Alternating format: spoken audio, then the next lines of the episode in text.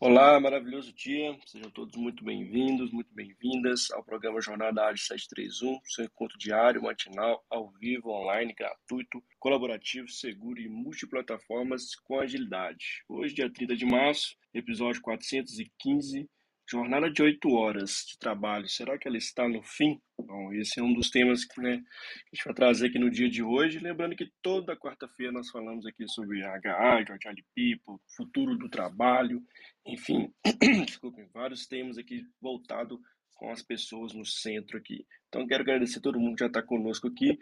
Já vou começar minha audiodescrição. Bom, eu estou numa foto com fundo branco, uma camisa preta, né, é, olhos e cabelos castanhos, barba por fazer, um sorriso no rosto. Falo direto aqui de Belo Horizonte, tô com, tenho 1,83m. Maravilha, Mário. Vou começar, vou, vou, vou, continuar aqui. Eu sou André Sanches, brasileiro com orgulho, homem cis, pele branca, olho castanho esverdeado, cabelo castanho curto. E na foto estou vestindo aqui o logo do Universo Ágil, que é essa grande comunidade aí que vem emergindo a partir do programa JA731 e que é um hub de agilidade aberta, onde todos são muito bem-vindos e bem-vindas, para que a gente evolua na carreira, para que a gente faça networking, para que a gente faça negócios e com isso a gente vai crescendo como profissional e abrindo novas oportunidades. Uma honra estar com você, com a Érica, aliás, com o Leandro, com o Gildo, com a Tonton, com o Hidalgo, James, o Elton e todos que estão nos acompanhando, ouvindo nas demais mídias sociais. Olá, bom dia. Eu sou a Érica, Érica Guerra. Estou em uma foto com fundo escuro, vestindo camisa verde claro. Tenho a pele clara, cabelos encaracolados, castanhos claros, tem olhos castanhos claros também. Estou sorrindo na, na foto e também falo diretamente de Belo Horizonte. Maravilhoso dia para a gente. A discussão vai ser quente, hein? Bom dia, pessoal. Vou fazer minha audiodescrição. Meu nome é Antonella pessoal me chama de Tonton, que é o meu apelido. Eu tô na foto com um fundo amarelo, é, sou branca, loira, estou vestindo um blazer azul, uma camisa preta e falo de Curitiba. Ah, bacana demais, feliz demais estar com o André Santos, Erika Guerra, Antonella Sátiro aqui nesse bate-papo incrível. Sejam todos muito bem-vindos, Leandro, Gildo, o Hidalgo, James, o Elton, que está conosco. O Elton, inclusive, está aí com ícone festivo provavelmente tem entrado há pouco tempo aí no, no Clubhouse. Seja bem-vindo à nossa sala, Elton. Você é a primeira vez que está conosco aqui na sala de, de, de, de Ali People, né? Mas seja bem-vindo e fique conosco aqui para esse bate-papo. E para você que está escutando esse podcast também, fique conosco aqui até o final. Tenho certeza que você vai gostar muito do conteúdo de hoje, que é um conteúdo quente, importante, né? A gente vai fazer várias provocações sobre esse tema. Bom, é, até na chamada ontem eu fiz uma provocação, né? Assim, será que a jornada de oito horas, né? Será que ela faz sentido ainda dentro do contexto, né? Será que ela é a aplicabilidade dela em todas as formas, as formas de trabalho faz sentido? Então essas são algumas perguntas que a gente vai trazer aqui ao longo do nosso bate-papo aqui sobre esse tema. É, eu vejo muito que as relações de trabalho, né, estão mudando de forma rápida, né? A pandemia acelerou muito isso, né? A gente tinha ali lá no início uma relação de trabalho que vem de muitos anos, né? Muito ali da subsistência, depois da troca e depois ali a gente, é, de fato, ali disponibilizando horas de trabalho né, em função de um salário. Mas no contexto atual, muita coisa tem acontecido e a gente tem trago na mesa muita, muita questão sobre propósito, né, de, do que de fato ali não é só mesmo vender meias horas, mas sim, o que, que eu entrego no fim do dia, né, quais são os meus meus grandes feitos ali, quais são os meus legados que eu deixo no fim do dia, que tem posto aí à prova se de fato faz sentido, né? A gente vai até trazer um pouco das profissões, não sei se vai caber a todos, mas eu vou fazer as, as perguntas aqui para os nossos moderadores que estão conosco, para você também que estiver na audiência, fique à vontade para levantar a mão e vir conosco, se é, a jornada de oito horas faz sentido ainda dentro do, do ambiente de trabalho, né? ou se tem alguma restrição, algumas profissões de fato ainda vão necessitar trabalhar oito horas. E aí eu queria já fazer a primeira pergunta para a Antonella. Antonella, eu sei que você, assim como eu, gosta muito de futuro do trabalho e eu queria que você trouxesse, sim, na sua visão, a jornada de oito horas, né? Ela, ela tende a, a não ser de fato ali, a gente tem que ficar oito horas 100% no trabalho, vai ser muito focado em resultado, muito ao desafio, a projetos. Como é que você traz a sua visão aí em relação a esse tema? Bom, Mário, é, se a gente olha para algumas pesquisas científicas que foram feitas nessa área, muitas vezes é, as pessoas acabam respondendo que conseguem fazer o mesmo trabalho que elas fazem em oito horas em seis horas, né? Porque justamente quando a gente tem uma jornada de oito horas, que às vezes é extensa, a gente acaba ou trabalhando direto, sem fazer pausas, o que acaba tornando o trabalho muitas vezes menos produtivo. E quando a gente é, se foca, por exemplo, numa jornada de seis horas, às vezes as pessoas é, conseguem encontrar uma produtividade maior. Mas claro, né? Toda toda regra tem a sua exceção. Cada pessoa é uma pessoa. Então, é, por exemplo, eu tenho dias que eu gosto de trabalhar menos horas, mas aí eu foco, faço pausas estratégicas para ser mais produtiva. E tem dias que, ao contrário, eu trabalho mais horas, é, também fazendo pausas, e, e eu vejo que depende muito de como que a gente está naquele dia. Né? Se a gente pudesse escolher é, quantas horas trabalhar por dia, seria o cenário perfeito. E ao invés de focar nas horas, focar nas entregas. Então, eu acredito que isso sim é algo que a gente ainda tem que evoluir muito, porque é, a gente olha muito para a questão de horas, quando a gente deveria estar tá olhando realmente o que, que eu estou entregando de resultados, como que eu estou trabalhando, como que eu posso ser mais produtiva, mais produtivo, porque na verdade é isso que acaba fazendo a diferença no fim das contas, que pelo menos é assim que eu vejo. É, e hoje a gente está muito é, atrelado à CLT, né? Porque a gente precisa cumprir essas jornadas de trabalho que nos são colocadas, mas eu vejo que no futuro existe uma grande tendência para que isso acabe mudando. Muitos países já estão fazendo isso. Então, eu vejo que em algum momento é, a gente vai precisar se questionar aí mais profundamente sobre a questão da produtividade e não das horas. Legal esse ponto que você traz, viu, Antonelli? Faz super sentido. Eu queria até é, passar essa palavra para a Érica. Érica, como é que você vê o nível de maturidade hoje em relação a esse tema, né? Até que a Tonton trouxe várias provocações ali que, de fato, é, a gente ainda tem que avançar muito no como a gente enxerga o, trabalho barra emprego, né? Eu diria até emprego ao invés de trabalho, mas é, nem todas as empresas, né? Nem todo mundo, inclusive o próprio trabalhador, tem. Como é que está esse nível de maturidade na sua visão? Mário, olha que interessante. A Tonton falou sobre legislação e como a legislação ainda nos puxa né, para seguir uma, uma linha é, que a gente entende que não faz mais sentido. Saiu essa semana uma medida provisória em relação ao trabalho remoto, não sei se vocês chegaram a ler. E aí, nessa medida provisória, prevê que o é, empregado ele pode trabalhar com o horário fixo ali, né, como se estivesse batendo ponto, né, no início e com início e fim de jornada, ou ele pode trabalhar por, por produtividade. E aí eu fiquei pensando, né, você medir o horário de trabalho é relativamente simples, né? As empresas já se estruturaram para fazer essas medições de ponto, né? Fazer o pagamento a partir das horas trabalhadas. Se passou daquele horário, eu pago uma hora extra, né? Se trabalhou menos, ele fica com um saldo de hora ali para compensar depois. Enfim, as empresas já se organizaram nesse sentido. E como as empresas vão se organizar para é, acompanhar esse trabalho por produtividade? Não é tão simples assim, né? Talvez a gente vai encontrar esse caminho, mas qual vai ser essa medida? E para fazer essa medida, vai exigir cada vez mais as empresas uma gestão diferenciada. E aí a gente pode pensar, né, André? Tem alguns métodos ágeis aí que pode ajudar as organizações a pensar em produtividade ao invés de horário de trabalho fixo? Vai demandar, vai demandar uma energia, vai demandar um olhar diferenciado, uma proximidade do líder das equipes, um acompanhamento do que precisa ser feito e como isso vai ser feito, qual é o prazo de entrega do que precisa ser feito, se tem produtividade, se não tem, se tem efetividade no que está sendo feito ou não. Enfim, vai demandar muito mais envolvimento da organização para a busca efetivamente do que precisa ser feito do que o horário de trabalho em si. É claro, tem alguns postos de trabalho que exige uma pessoa lá de tal hora até tal hora, né? Porque eu preciso ter aquela presença por enquanto, daqui a pouco talvez não vai precisar mais, né? Porque a gente está vendo aí a evolução da tecnologia, né? E de vários recursos, e talvez daqui a pouco várias posições que a gente entende que são necessárias ter pessoas naquele tempo ali que está funcionando o setor, que está funcionando a empresa, a gente vai ver que não vai ser mais necessário. Mas vai demandar muita energia e direcionamento para realmente ter essa adequação.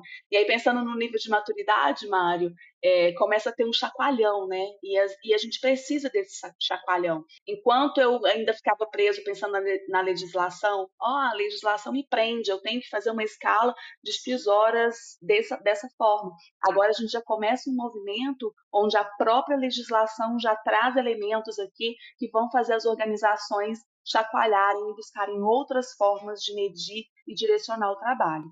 Vou, vou complementar, Érica. Acho que você trouxe a questão da legislação. É, é sempre oportuno entender, às vezes, o histórico e para onde a gente caminha. Né?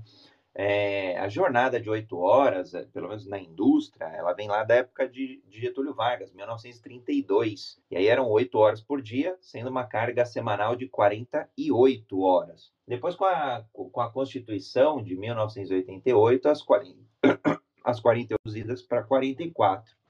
De todo modo, a gente está falando de uma, um, um, um, país, né, essencialmente ali industrial, agrícola barra industrial, e, muito, e olhando o mundo, é muito oportuno que é, se controlasse naquele tempo, porque a única medida, né, a Tonton trouxe, a única medida que se tinha época de produtividade não era o resultado, né, o output, é, a saída do, do, do, que era produzido, mas sim o, o, o é, sei lá, a quantidade de peças por colaborador.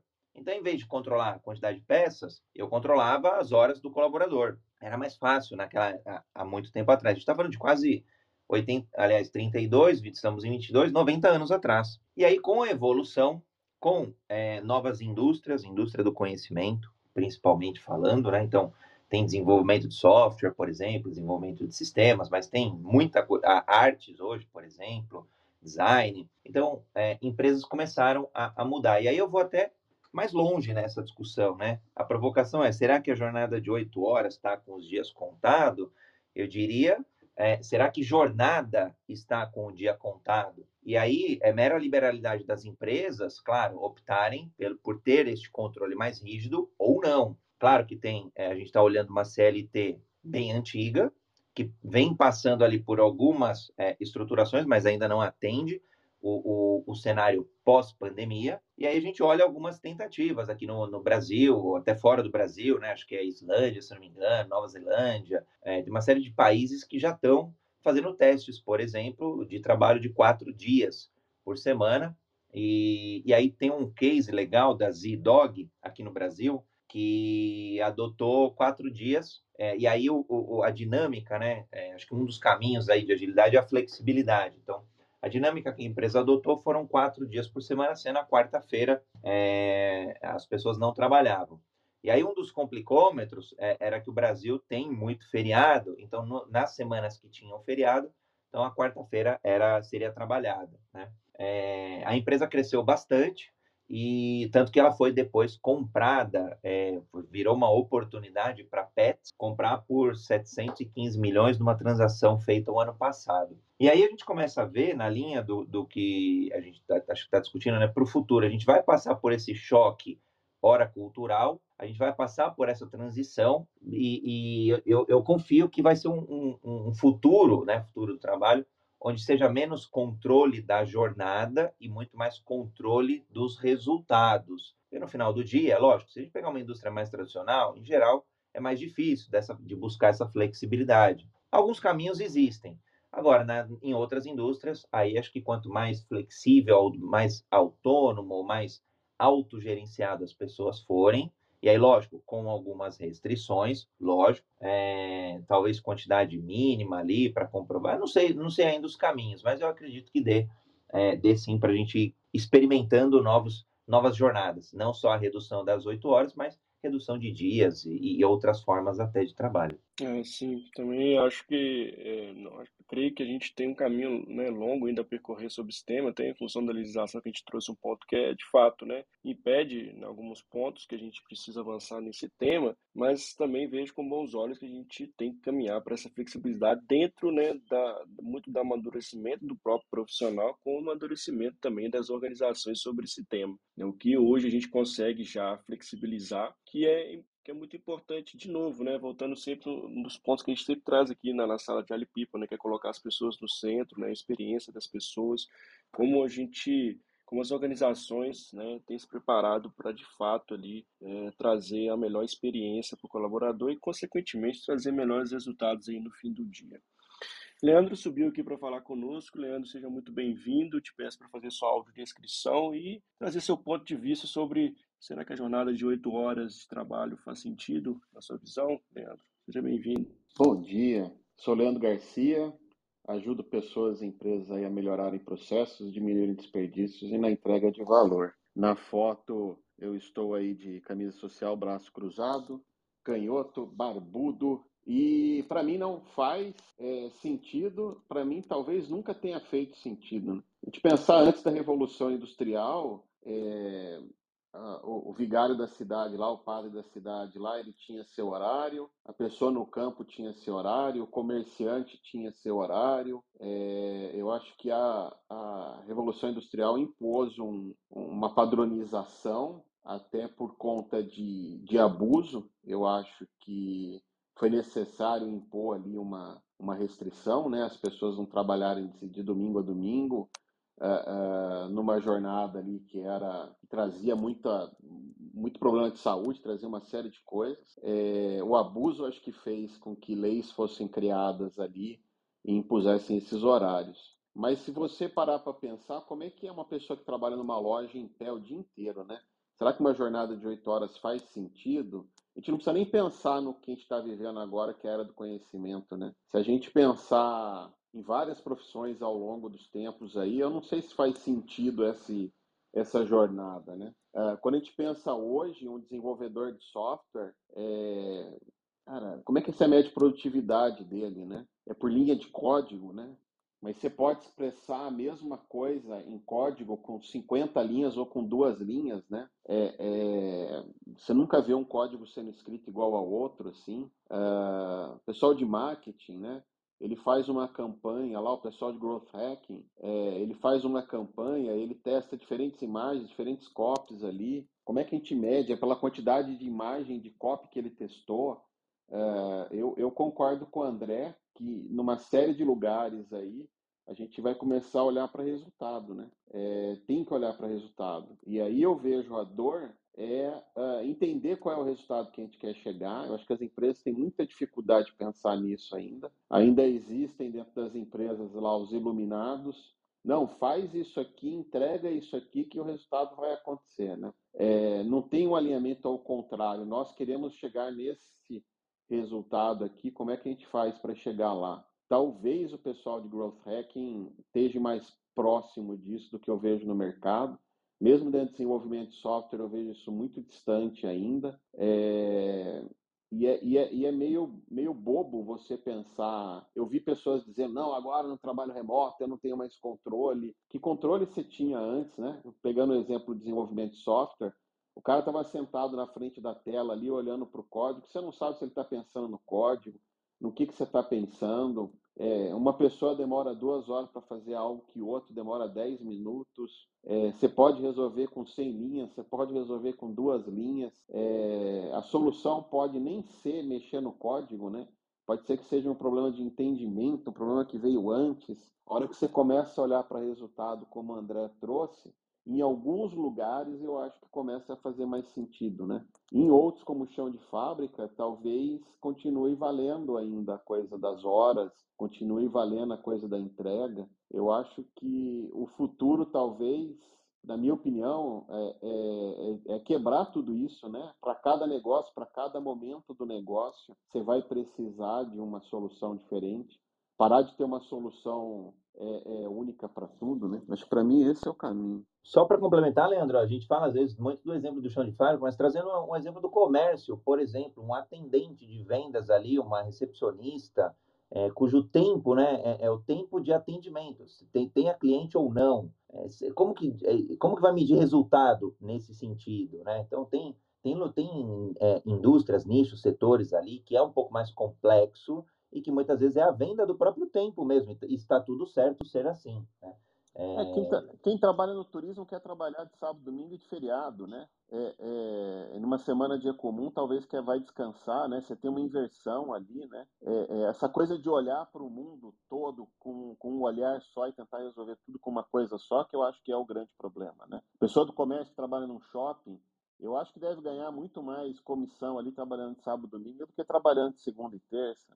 E olha que interessante, Leandro, tudo que você trouxe, né, das medições, como que eu meço a efetividade desse trabalho, como eu organizo realmente para definir qual resultado eu espero e como, quando, né, eu vou é, ver que eu atingi esse resultado, até para remunerar de acordo com o resultado que a pessoa gera, com o valor gerado por essa pessoa. E é o que você trouxe, a minha visão, né? As empresas vão precisar evoluir ainda, primeiro, na definição do que eu quero desse profissional, dessa clareza, e olha o que vai demandar, né? Da clareza para definir qual é o, o, que eu espero dela, o que eu espero que ela me entregue, uh, quando ela vai me entregar esse valor, né? É, o que eu vou medir para perceber que esse valor foi, foi entregue para eu remunerá-la. Então, há uma complexidade ali né, de desenvolvimento das organizações para esse olhar que demanda um pensamento, uma reflexão, uma estruturação é, de forma que exige das organizações um olhar diferenciado, uma mudança de mindset. Quando eu contrato o profissional, eu contrato para ele trabalhar por horas, né? Você me vende as suas horas e eu estou te pagando para você é, é, me dar essas 40, 44 horas por semana. E é muito mais simples eu fazer uma contratação dessa forma, né? E eu, eu não sei nem medir que produtividade ele está me gerando, dependendo da atividade. Às vezes o profissional fica lá parado, buscando, esperando alguém chegar para ele fazer um atendimento, e eu consigo medir se o atendimento dele foi efetivo ou não, dependendo da, da resposta daquele cliente que chegou para ser atendido. Enfim, há necessidade de uma transformação na mentalidade organizacional para conseguir gerar esses resultados e ter clareza no que eu quero e como eu meço para remunerar. Né? Mas eu acho que esse é o caminho. Legal, e Posso... José, pode, pode falar. Né?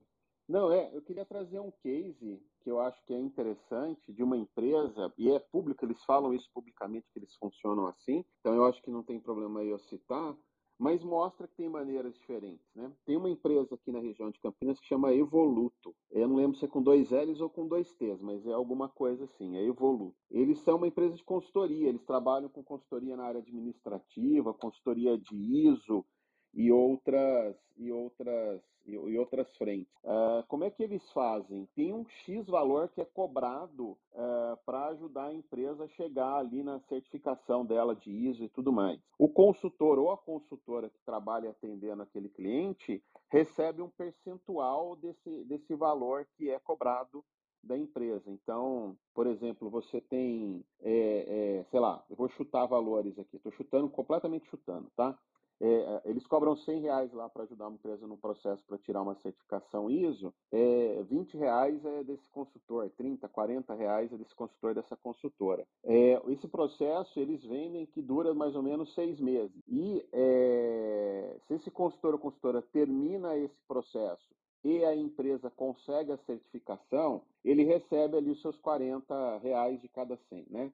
É, ou 30 ou 20. Se terminar antes, ele recebe antes mas desde que tenha a certificação atrelada. Né? Ele conseguiu ajudar o cliente a chegar lá. E o consultor ou a consultora escolhe quantos clientes eles querem atender. Então tem consultor, consultora ali que atende ali é, é, eles têm um processo de escalar, é estranho falar, precisa conhecer a Evoluto lá para entender. Tem consultor, consultora deles ali atendendo 30 clientes nesse processo. Tudo remoto, tem todo um funcionamento para isso, para isso ter a qualidade que precisa. É, tem consultor, consultora ali que atende 3, 4. É a opção da pessoa. É, pô, eu estou estudando de manhã, à tarde eu vou, eu vou fazer isso, é, é, tem muita mulher que trabalha lá, então de manhã ela está em casa ali olhando para o filho, o filho vai para a escola, ela pega duas, três consultorias, faz um dinheiro, trabalha de casa. Tem gente ali que trabalha o dia inteiro. É, quem determina a produtividade é a pessoa dentro de um esquema que está determinado e está claro para todo mundo. Então, o ganho de cada um é da jornada que cada um tem condição de fazer ou está escolhendo fazer naquele momento ali. É um método bacana, é um método que eu acho que é, é, é dá oportunidade igual para todo mundo e cada um dentro da sua jornada, das suas escolhas ali, ganha mais ou ganha menos. isso cabe em qualquer lugar, não cabe, mas eu achei legal trazer o case aqui. Mostra que tem maneiras diferentes de fazer coisas, né? É, exato. Acho que não tem resposta pronta aqui, né, Leandro? E cada organização tem que, de fato, ver sua flexibilidade, né, sua maturidade para trabalhar de uma forma que consiga ter uma flexibilidade em relação não, né, não só ao horário de trabalho em si, mas de resultado, né, de acompanhamento, de como medir isso no fim do dia, né, que é um grande ponto que a gente já trouxe aqui nesse bate-papo, e se adequar à sua realidade, né, seu contexto ali, e, e, e, e se adaptar ao longo da, da, do trabalho ali, né, da jornada de trabalho. Enfim, acho que a gente tem que cada vez mais olhar para dentro, né, ver o que tem fora, obviamente, mas sempre olhar para o contexto da cultura, né, o que, é melhor né, para mim como companhia, para os meus colaboradores, né, então acho que a grande provocação que a gente tem que trazer aqui, né, não tem resposta certa para todas as organizações. E aproveitando aqui, é, vou fazer o reset de sala, já convidar todo mundo para é, seguir o Clube Agilidade, no Clube Nosso Universo Ágil Hub aqui, né, que está aqui a casinha aqui em cima, que é o hub de agilidade aberta, que visa né, ajudar todo mundo, conectar, gerar negócio e, convidar todo mundo para seguir, né, tá aqui no, no Clubhouse, e também nas redes sociais, no Instagram, no LinkedIn, tem nosso site também, Universo Ágil Hub, então siga lá nosso, nosso site, fica alerta as novidades que estão por vir. Siga os moderadores que estão conosco, André Santos, Erika Guerra, Antonella Sato, que está aqui hoje, a Daiane Coimbra não conseguiu entrar conosco, mas Todos nós estamos em todas as redes sociais também, com vários projetos, né? E publicando sempre nas redes sociais também temas não só voltados a pessoas, mas como agilidade no modo geral. É, para você que está escutando esse podcast, né? Lembrando também para você que está aqui ao vivo, todos os nossos episódios ficam gravados no podcast Universo Ágil. Né? Temos vários quadros novos lá também, então vale a pena escutar e conferir e divulgar e comentar e trazer seu feedback para a gente de quais os temas também que vocês gostariam que a gente debatesse aqui, não só na sala de pessoas, mas em todas as salas aqui. Lembrando que o nosso Jornada Ágil é de segunda a segunda, 7h31 da manhã. E, bom, gostaria de convidar aqui o Fábio. O Fábio subiu aqui para falar conosco, né, para a gente ele expor sua opinião sobre jornada de oito horas. Né? A gente está debatendo hoje sobre esse tema, um tema polêmico, um tema de e muita reflexão, inclusive, né, de como a gente se adaptar nesse novo contexto em relação às formas como a gente enxerga o trabalho no dia a dia, né? E aí eu gostaria que você se, se apresentasse, Fábio, e fizesse uma descrição e trouxesse seu ponto de vista em relação a esse tema. Bom dia a todos, um prazer estar aqui com vocês. Aliás, eu estou aqui todas as manhãs. O André já tem me visto, algumas pessoas têm me visto, eu fico caladinho, mas uh, é a minha programação matinal todos os dias. Então, primeiro, parabéns a todos por, essa, por esse movimento aí que vocês estão fazendo e com certeza está ajudando muitas pessoas. Em relação à minha audiodescrição, sou branco, cabelos grisalhos curtos, óculos, é ao fundo uma parede, ela é branca na verdade, mas a luz amarela acabou fazendo uma reflexão ali, a luz amarela e a camiseta verde, verde claro. É, queria fazer uma provocação um pouco da questão dessa jornada de oito horas é um movimento que já vem acontecendo há um tempo, que é a conversão. Não sei se seria prudente estar fazendo essa provocação para vocês ou não, mas existe uma, um movimento que já acontece há algum tempo, que é o pejotismo, que é a conversão do CLT em PJ, é, onde exige muito ali também da maturidade de ambas as partes, né, ao meu ver. Não só maturidade da empresa para ter um plano de trabalho, um plano de, de recompensação, recompensação financeira nesse sentido, e saber realmente medir ali é, a produtividade dessas pessoas, etc. Mas também do próprio contratado nessa questão do PJ, em se tratando de, do que você deve entregar, como você deve entregar e de que forma entregar. É, queria ouvir vocês um pouquinho a respeito disso, até porque assim, eu já passei por uma situação dessa, é, em que a empresa, na época, eu trabalhava com um grande projeto, eu sou de Uberlândia, Minas Gerais, a empresa ela é, é, atua em vários estados do Brasil, a empresa trabalha com software na área da saúde, né, que é uma empresa intelectual, e aí eu gerenciava um projeto e a empresa achou que por bem eu conseguiria gerenciar cinco projetos. E do nada foi a coisa foi crescendo de um para dois, para três, para quatro. Hoje eu gerencio cinco projetos, não só aqui no município, na região de Minas Gerais, de Triângulo, mas em outros estados também de forma remota. Então é mais uma provocação aí, né, nesse processo, é, em se tratando do pejotismo. Eu queria ouvir um pouco vocês em relação a isso. O Fábio, te agradecer pela, pela sua pergunta, viu? Muito obrigado pela sua participação. Que bom que esse tempo te provocou aqui, você subiu aqui para falar conosco, para contribuir, viu? Muito obrigado.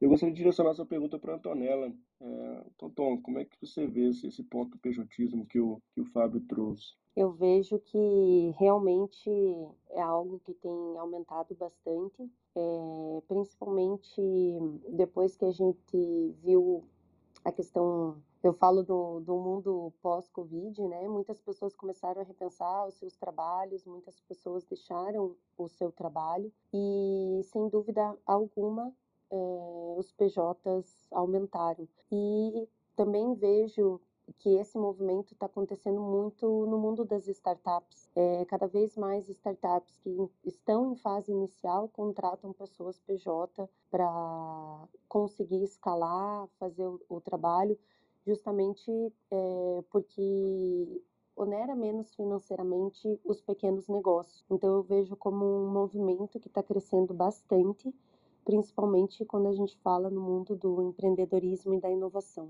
Legal, Tonton. Se alguém quiser, André, quer complementar aqui sobre o tema também, seu ponto de vista?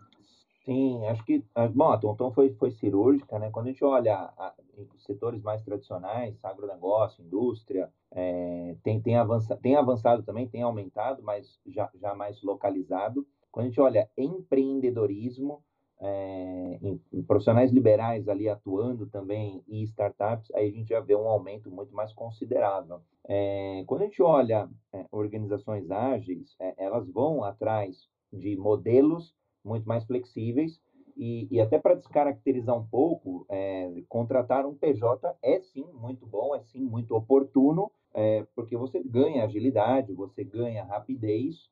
Agora, o que precisa tomar cuidado é, quando há um, uma é, substituição é, é, fraudulenta mesmo, ao invés de contratar alguém é, via CLT, porque vai caracterizar ali a pessoalidade. Estou querendo contratar, de repente, o, o, o próprio Fábio, não, não quero a empresa do Fábio, os profissionais do Fábio, não, eu quero o Fábio mesmo, e aí, para redução da carga trabalhista, é, a gente vai por um caminho fraudulento. Acho que aí está o risco e muitas empresas compram esse risco, muitas empresas estimam esse risco. Eu, eu tenho uma empresa, não posso fazer o disclosure, mas tem uma empresa é, que, que eu estou ajudando, que ela está nessa, exatamente nessa fase é, de, de, cálculo dos riscos trabalhistas é, que ela está correndo, e, e, aí, de novo, decisão de cada executivo continuar ou não no modelo. Eu acredito em modelos que sejam mais perpétuos, mais, relações mais estáveis, então, eu naturalmente vou combater esse tipo de saída quando, quando caracterizado fraude trabalhista.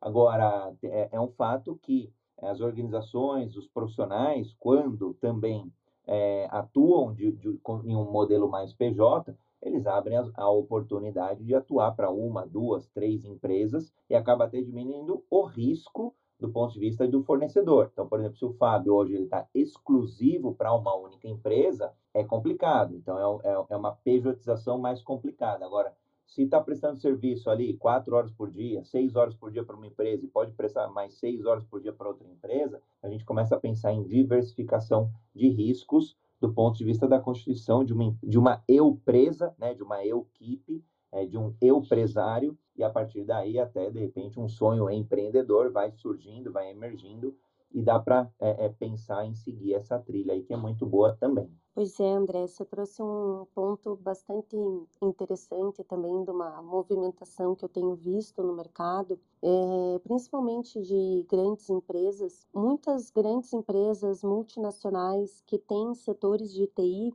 estão escolhendo por terceirizar os seus serviços para PJ. E por que que está ocorrendo essa movimentação? Bom, eu vejo aí várias causas. Uma delas é que às vezes as empresas é, anunciam vagas é, para times, vagas CLT, mas não conseguem encontrar profissionais com as qualificações técnicas e comportamentais que elas estão buscando. E às vezes elas conseguem encontrar pessoas PJ com essas qualificações. Então, é um movimento que eu passei a perceber que está acontecendo muito nas multinacionais, e aí empresas é, que só trabalham é, fornecendo serviços, né, é, PJ, para empresas que precisam dessas pessoas na área de tecnologia estão crescendo muito, absurdamente. Então é, é algo também a se observar, porque essa movimentação que está acontecendo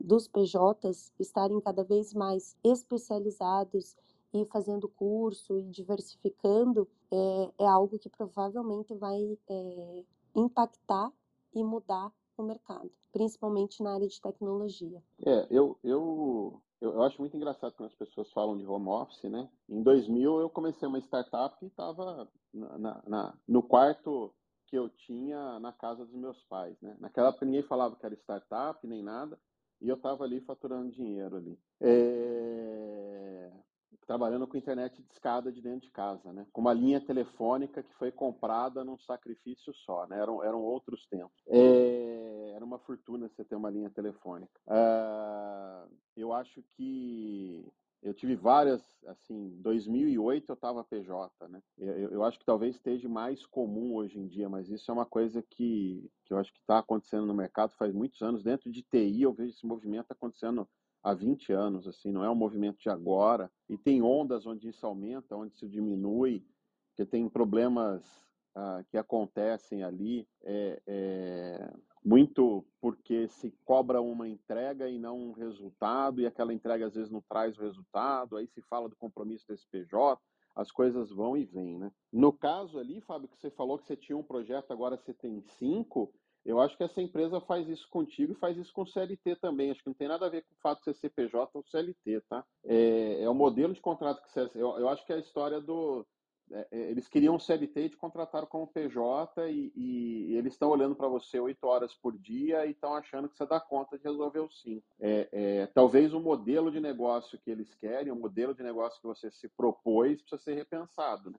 e ver se essa empresa topa outro modelo, como você cobrar por projeto que você atende lá dentro. Já que você tem uma noção de tamanho dos projetos e dificuldades, você poderia monetizar isso de uma outra forma, precisa ver se eles topam esse outro modelo também, enfim. É...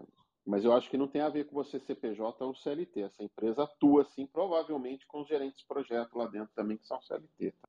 E bom você trazer isso, Leandro, porque aí, Fábio, quem coloca o limite é você. E aí essa conversa, esse direcionamento, como o Leandro trouxe, faz necessário em cada mudança, né, em cada alteração da prestação de serviço, até para ver o que você aceita e o que você não aceita dentro da negociação. Né? Concordo com a fala de vocês, é bem isso mesmo. E na verdade, assim, eles não têm hoje nenhum gerente de projetos, só colocando aqui, nenhum gerente de projetos com CLT, todos eles são PJs. Mentira, tem um lá só que é CLT e está na mesma situação que vocês falaram. Então ele tava, também estava com um projeto e hoje está com seis, sete projetos menores lá também no mesmo esquema. Mas muito bacana essa colocação da aceitabilidade, ou seja, é, eles vão colocando carga até o momento que você falar assim, é esse o caminho? Você vai aceitando? Ok, eu acho que a proposta é de repensar o modelo, que eu falei, é questão de maturidade. Né? Então, esse modelo está mudando. É, a gente falou aqui na parte das, das, empresas de TI, esse modelo de oito horas fixo ali numa sala fechada, com computador, etc., não existe mais. Né? Não só de TI, né? Call center hoje, você recebe ligação de um call center e você vê o cachorro, o gato miando, o cachorro no fundo, o passarinho cantando, que obviamente não demonstra que ele não está na empresa. Então, que até o serviço de call center ele foi descentralizado para home office. Então, mas eu acho que repensar o modelo é bastante interessante o que vocês estão colocando aí. Obrigado pela contribuição de vocês nesse sentido aí. Então, sabe que eu acredito no modelo que. Eu acredito no modelo onde. Eu vou chamar de freelancer por falta de uma palavra melhor, mesmo sabendo que existe aí, quando a gente fala freelancer, existe um certo. É, é, tem gente que olha isso de uma forma meio pejorativa. Mas, Fábio, eu acredito no modelo talvez que seja isso, cara. Você vai cobrar por projeto. É, e talvez você vá atender duas, três empresas, sabe? É, é, e, e eu imagino, eu, fico é, é, imaginando isso crescendo, né? Você pode ter uma rede social lá onde as, você fala bem da empresa, a empresa fala bem de você ou, ou, ou fala mal. É, pessoas que têm mais voto ali vão, vão conseguir mais clientes, vão poder cobrar um pouco mais por, por projeto que vai estar tocando. Estou viajando aqui, mas estou tentando desenhar um outro modelo que você poderia estar, onde você vai atender por projeto. A cada projeto de tamanho tal, com características tais, eu cobro 100 reais. Eu vou atender cinco, eu vou atender dois de acordo com, com, com o que eu tenho é, é, de espaço hoje para fazer, porque eu estou atendendo outro cliente, ou porque nesse momento eu estou aqui dentro de casa cuidando do meu filho, enfim, é, é, você vai desenhar isso. Eu acredito num modelo que possa emergir assim no futuro, onde você desconstrói muito disso, sabe? É, vai servir para tudo? Não, mas eu acho que desenvolvimento de software, eu acho que gerenciamento de projeto, é, desenvolvimento de software, você já vê isso, né? A pessoa pega ali, já tem até site que faz isso e funciona muito nesse sentido, né? As pessoas votam e tudo mais, e você faz lá um trabalho. É, o pessoal de marketing tem isso já. Você quer criar uma marca, você entra lá, a pessoa lá te fala quanto ela quer para criar a marca, ela faz um trabalho para ti ali de rede social, só X horas. Já tem modelo emergindo é, é, nesse sentido, assim, por que não para gestão de projetos e outros, né? É, um advogado, os advogados já trabalham assim faz anos, né? é, é, eles atendem mais como PJ ali, eles atendem mais de um cliente. É, é, eu acho que é uma coisa de desconstruir essa ideia de que a, que a CLT criou e, e, desse trabalho das 9 às 5. Eu, eu acredito na desconstrução disso.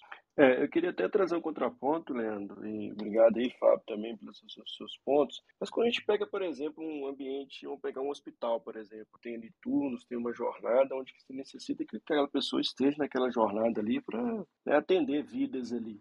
Né? Então, é, eu vejo que a gente tem, tem que separar, né? O Zago até trouxe essa provocação para a gente nesse tema, da parte administrativa e a parte operacional, né? porque eu vejo que algumas é, operações, né? aí tem que visitar os modelos de trabalho, tem todo um trabalho grande ali de cultura, inclusive, para se adequar a esse movimento que a gente está falando de né, jornadas menores aí de trabalho, jornadas mais factíveis aí.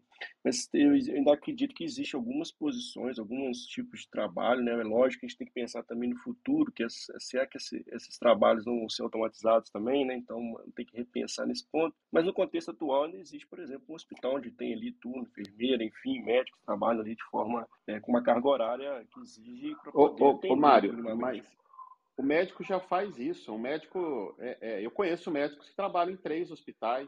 Aí ele acerta lá, ó, segunda-feira eu tô aí, na quarta ele está em outro lugar, nos fins de semana ele está em outro. É, é, eu então, acho que os então, médicos já mas, fazem isso. Então, mas o ponto não é nem isso, Leandro. O ponto é quanto isso é saudável, né? Assim, o ponto é, será que a gente não tem que pensar uma nova forma de embutir por meio da tecnologia algo que seja fácil, porque assim, não adianta também a gente reduzir a carga de horário no lugar e trabalhar 12 horas no outro, né? Acho que a grande provocação aqui é não é questão mesmo de, de flexibilidade aonde trabalhar, mas sim o volume, será que os volumes de, de horas, né, faz sentido? Será que isso não está adoecendo as pessoas? Então, assim, tem um outro contraponto quando a gente fala de flexibilização de horas, é que isso não gere outro, reverbere outros efeitos colaterais. É isso que eu queria trazer aqui para a mesa, né? Então, a questão da flexibilidade, mas sim, será que flexibilizar a jornada não estaria criando outros problemas de saúde mental? Eu até queria trazer isso para a Érica, para trazer o ponto de vista dela.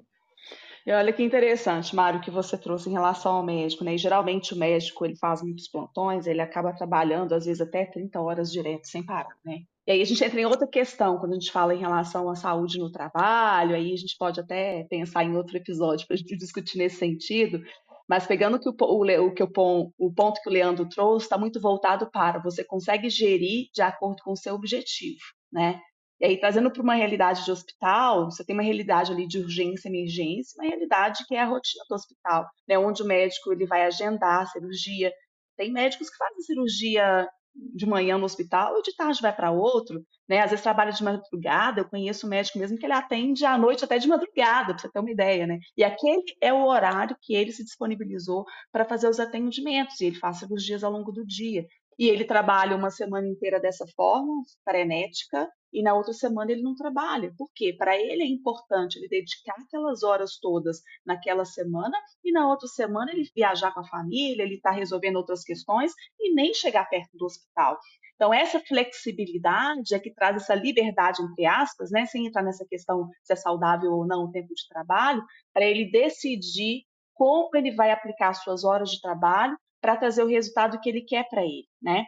A Carla falou aqui na, na, no nosso chat, já falou que lá em Portugal, aqui, ó, temos um modelo similar em Portugal. Para cada sprint com É, é estrogonofe mesmo, Carla? Story Points, Story Points.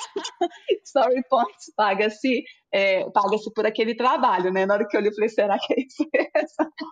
a, a desconhecida dos termos, tá vendo? então, acho que essa flexibilidade, ela traz um pouco de autonomia para o profissional decidir como ele quer trabalhar. Pegando o exemplo do Fábio, né, a partir desse é, dessa experiência, né, Fábio? Você vai pensar em como você vai cobrar para cada projeto que você assume, né? E não deixar com que a organização defina como você vai trabalhar e quantos projetos ela vai te dando, e à medida que você vai aceitando. Então, esse protagonismo do profissional também ele muda quando a gente fala de um modelo de trabalho diferente. Né? Até então, a gente estava demandando para a organização, organização que define. Ah, eu quero que você trabalhe de tal hora até tal hora e faça hora extras, ou né, a gente vai adequando aqui. E nesse novo modelo, nesse novo olhar, é o profissional que define qual é o limite dele, como ele quer trabalhar para o objetivo que ele tem, né? O Zago também colocou aqui na, nos comentários lá no LinkedIn, falando que a gente precisa dividir o tema entre produção e atividades administrativas.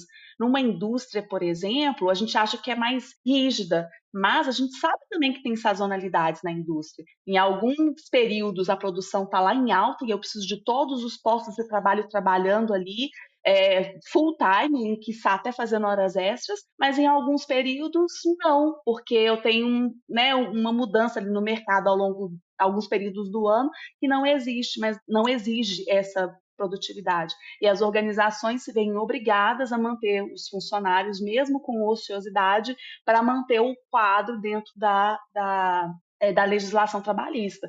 Então, há também essas nuances né, que as organizações vão, ao longo do tempo, percebendo como trazer um pouco mais de equilíbrio, tanto para a relação de trabalho, quanto para a produtividade organizacional, né? No final do dia, eu acho que é. Eu vou, vou falar de um, um, dos valores que eu sou apaixonado e, e, e para mim sempre é, traduziu muito o André, que é liberdade. Acho que quanto mais liberdade as pessoas tenham de escolher as suas formas de trabalho, de jornada, e as empresas entendam isso e, por consequência, os seus riscos, mas acho que o, o, o jogo está ganho, no sentido do jogo jogado mesmo. É, não vejo problema de um profissional, assim como o Leandro trouxe, né, médicos, tem muita gente que já faz isso, não é de hoje, não é de 10 anos atrás, é de 20 anos atrás. Então, se, se a pessoa tem, trabalha em três lugares diferentes, por mim, André, tá tudo bem, desde que é, ela entenda a, a capacidade é, dela, a qualidade de vida e o quanto que isso traz de benefício ali, de equilíbrio. Para a empresa, a mesma coisa. Se ela, ao invés de ter um, vou, vou, continuar no médico, em vez de ter um único médico ali por uma jornada mais extensa, ela tem cinco médicos, um por dia, é, tudo bem também. É, é ela, é, entendendo que essa é a melhor forma de trabalho dela e ela já experimentou outras formas, e o aprendizado da empresa é, para aquele contexto, para aquele tipo de especialidade, para aquele tipo de profissional, é, leva a crer que é o melhor modelo, então Bora adotar um modelo e ser feliz. Bom, vamos chegando aqui ao fim do nosso bate-papo. Né? Quero agradecer a todo mundo que passou por aqui, que esteve aqui, que está escutando esse podcast, né? ou que esteve na sala ao vivo com a gente, convidar todo mundo para sempre que puder estar tá aqui ao vivo, para poder contribuir aqui com o nosso bate-papo. Mas você que está escutando esse podcast aqui, muito obrigado por estar aqui no final desse, desse, desse tema tão importante. E eu já queria passar aqui para quem quiser deixar sua consideração final para a gente seguir aqui para o nosso é, encerramento da sala. Eu quero agradecer a discussão de hoje. É, tá só, está só começando, né? Quando a gente olha o mercado de trabalho, as mudanças, quantas coisas têm acontecido. E, na minha visão, cada vez mais nós seremos protagonistas das nossas carreiras, né, definindo o nosso propósito, definindo onde a gente quer chegar, definindo até o nosso salário. Né? Então, temos muitas mudanças ainda para vivenciar e a mentalidade vai fazer toda a diferença, tanto para quem é o dono da empresa quanto para quem está prestando o serviço. Então temos desafios aí para os dois lados e esse desenvolvimento vai fazer parte dessa construção para o sucesso né, de ambas as partes. Muito bom estar com vocês, viu? Vou deixar Tonton aí, Tonton e Fábio. Então alguém quer deixar a consideração? Acho que não sei se eles estão. Você quer fazer sua parte, eu, André? É, eu vou, vou falar aqui então rapidinho pegando o comentário do Renato aí no chat, é, eu acho que é isso. Eu acho que é esse modelo de trabalho. É, é, ele colocou o exemplo ali do Uber, é, o exemplo do, do Airbnb, entre outros, né? É, eu acredito nesse modelo de trabalho, assim, eu acho que é, eu acho que é um modelo de trabalho que precisa ser reinventado. Até reinventado né, no sentido de vamos mudar tudo, acabar com a CLT e agora, a partir de agora vamos ter um outro padrão. Mas é no sentido de ter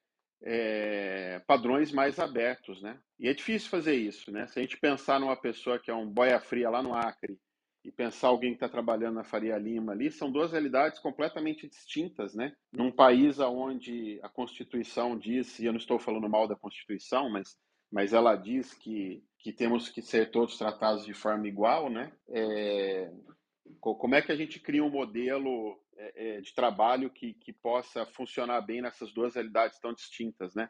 E seja aberto, e seja. Eu acho que para a pessoa que está ali na Faria Lima, talvez às 8 horas não faça mais sentido nenhum. Talvez para a pessoa que é o, que é o Boia Fria lá no, no interior do Acre, lá, isso faça toda a diferença na vida dele. Né? É difícil. É, é, não, não, é um, não é algo de uma solução muito simples, não. Perfeito. E desculpa, gente, é que eu, meu celular estava sem, tava acabando a bateria, eu tive que pegar aqui o, o carregador, por isso não consegui falar antes. É, e a provocação que eu queria deixar, é, que vai bem de encontro ao que o Leandro falou, é que o nosso país hoje já tem maioria, acho que se não me engano, pelas, é, pelos últimos dados que eu vi, é, mais, assim, mais de 52% das pessoas no Brasil trabalham com trabalho informal. É, e a provocação que eu quero deixar aqui é: o que, que vocês acham que vai acontecer no futuro? Esse número vai aumentar ou vai diminuir? Eu acredito que vai aumentar cada vez mais, por tudo que a gente falou hoje, por todas as movimentações que a gente está vendo aí no mercado. E acho que nos próximos anos aí muita coisa vai, vai acontecer. Antonella, Isso perdão aí, aqui, quero... Mário. Só, é, se 52% já trabalha no informal, esse modelo já não está funcionando, né? Tá o doutor Albino aí, depois ele vai ficar bravo comigo que eu estou usando estatística de forma errada. Mas é, já não está funcionando para a grande maioria, né? Para a maioria absoluta já não está funcionando esse modelo de trabalho, né? Exatamente porque o Brasil é um país muito grande, né? A gente vive uma realidade diferente, que nem você falou, né? Se tem um, um boia fria no Acre, como que a gente quer é, comparar com uma pessoa que trabalha na Faria Lima? São muitas realidades e o ponto aqui é justamente esse, né? As, como é que a gente encontra ou coloca regras ou padrões, sendo que cada trabalho é diferente. Então, como, como trazer tudo isso de uma forma que a gente consiga é, encontrar similaridades, mas também entender as diferenças. Fabião, quiser deixar a tua contribuição aí também, eu, eu não, não, eu não estou ouvindo aqui não. Marião, você está me ouvindo? Não, não. Estou escutando. Ah, acho que tá, tá ruim aí, ô Fabio. Eu vou, bom, vou, vou fazer aqui é, o agradecimento a, a toda a audiência, o convite a entrarem no canal do Telegram tem o link ali em cima para quem estiver no Clubhouse, para quem estiver nas outras plataformas. Universo Ágil é, é, o, é o nome do, do canal do Telegram. Então, t.me barra Universo Ágil, para saber aí das novidades, dos temas, dos materiais que a gente compartilha e, e também para enviar sugestões de temas, sugestões de, de, pessoas que estejam fazendo um trabalho bacana é, e, que, e que faça sentido a gente dar publicidade, dar divulgações é, e, e, trazer aí bons cases, bons casos e bons debates para o programa. Mário, Érica, Fábio, Leandro, Tonton, toda a audiência que ficou por aqui, é uma honra falar sobre agilidade, é uma honra falar de um tema dentro do quadro Agile People, toda quarta-feira com vocês, onde a gente cria é, espaços de trabalho mais humanizados, espaços de trabalho de mais resultado, sim, resultado importa, mantém na, ao, ao longo do tempo as organizações sustentáveis e também sustentabilidade das pessoas, que as pessoas sejam sustentáveis aí nos, nas suas várias formas é, de jornada de trabalho ou nas suas várias formas de contratação. É uma honra e eu e, e, eu estarei aqui amanhã no Jornada Ágil 731, amanhã também é, o, o quadro Organizações Ágeis tem, tem bastante coisa bacana e amanhã teremos vídeo também aí dos apresentadores. É isso, gente. Muito obrigado, né? E até a próxima. Valeu demais a conta de hoje. Grande abraço. Valeu, pessoal. Bom dia, muito obrigada. Boa quarta para todos. Bom dia.